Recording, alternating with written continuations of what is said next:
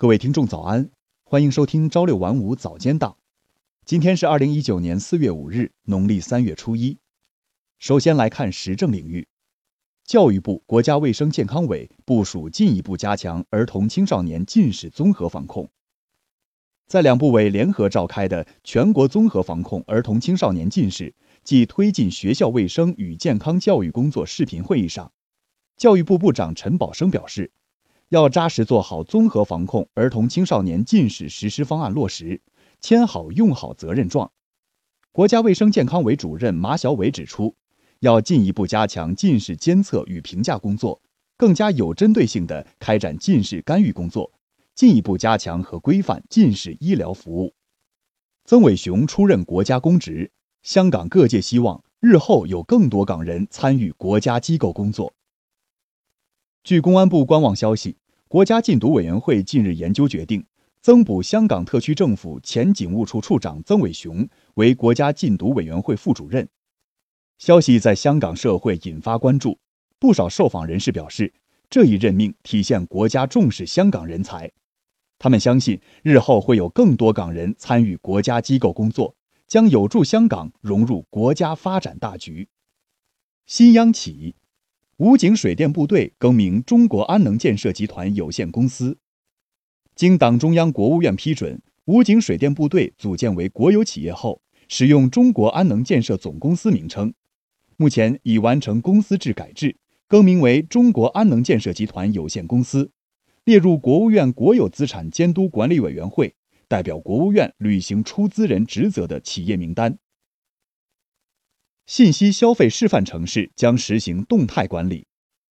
三号，工业和信息化部印发《信息消费示范城市建设管理办法（试行）》，明确信息消费示范城市将分为综合型示范城市和特色型示范城市，并进行动态管理，实行退出机制。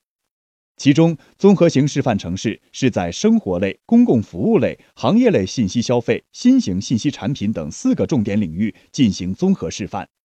特色型示范城市是结合本地优势，选择其中一个或多个领域开展特色示范。同时，管理办法规定，对信息消费示范城市将进行动态管理，实行退出机制。应急管理部、四川省人民政府批准赵万坤等三十名同志为烈士。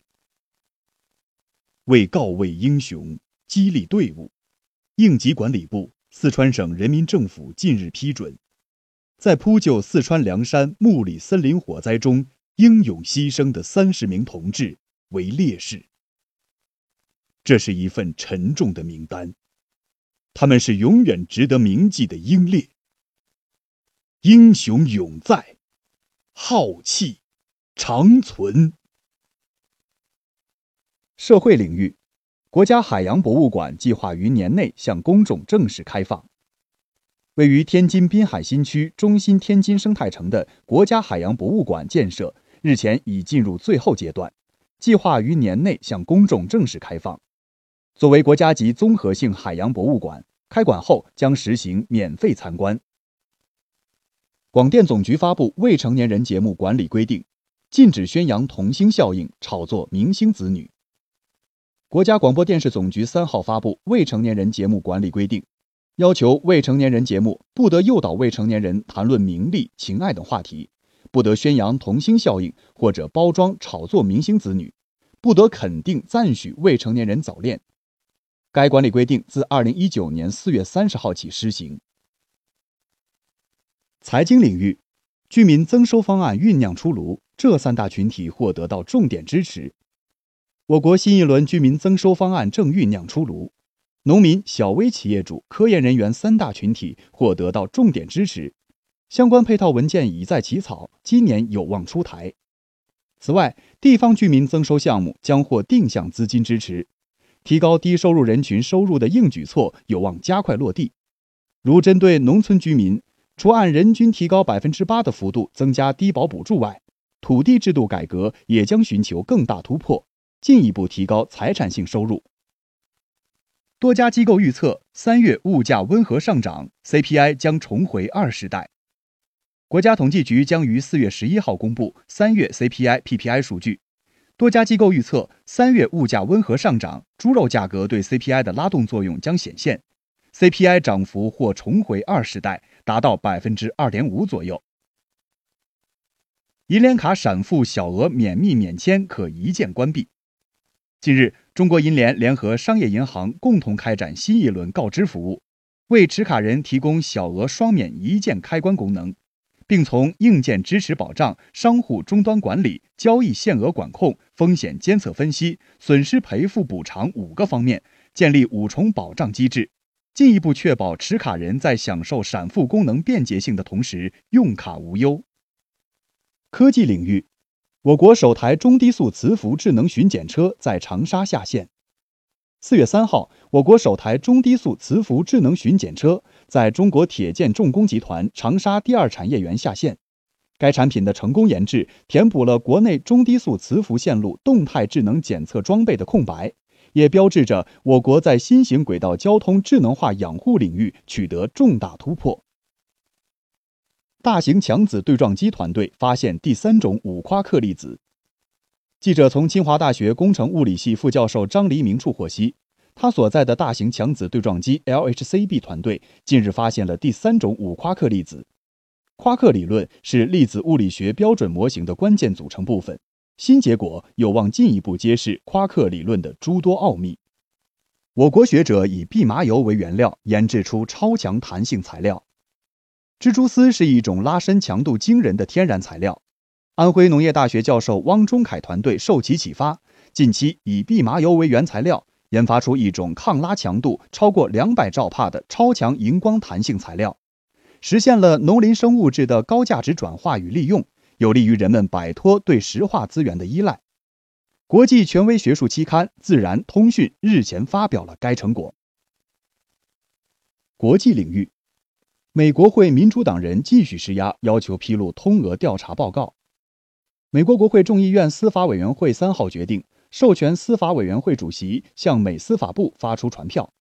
要求司法部向该委员会提供未经删节的通俄调查报告全文及该调查结论所基于的证据。据美国媒体报道，米勒的调查报告长于三百页，迄今外界所知仅限巴尔所公布的四页总结。众议院司法委员会曾要求司法部最晚于四月二号前向其提交完整文本。但后者并未照办。分析人士认为，众议院司法委员会三号的举措将对巴尔形成更大压力。葡荷两国领导人表示，在对待中国投资问题上将坚持开放市场原则。葡萄牙总理科斯塔与来访的荷兰首相吕特三号在里斯本表示，两国在对待中国投资的问题上将坚持开放市场原则，不会排斥中国投资。科斯塔说。我们不会根据国别来选择投资人，市场会根据最佳条件做出相应选择。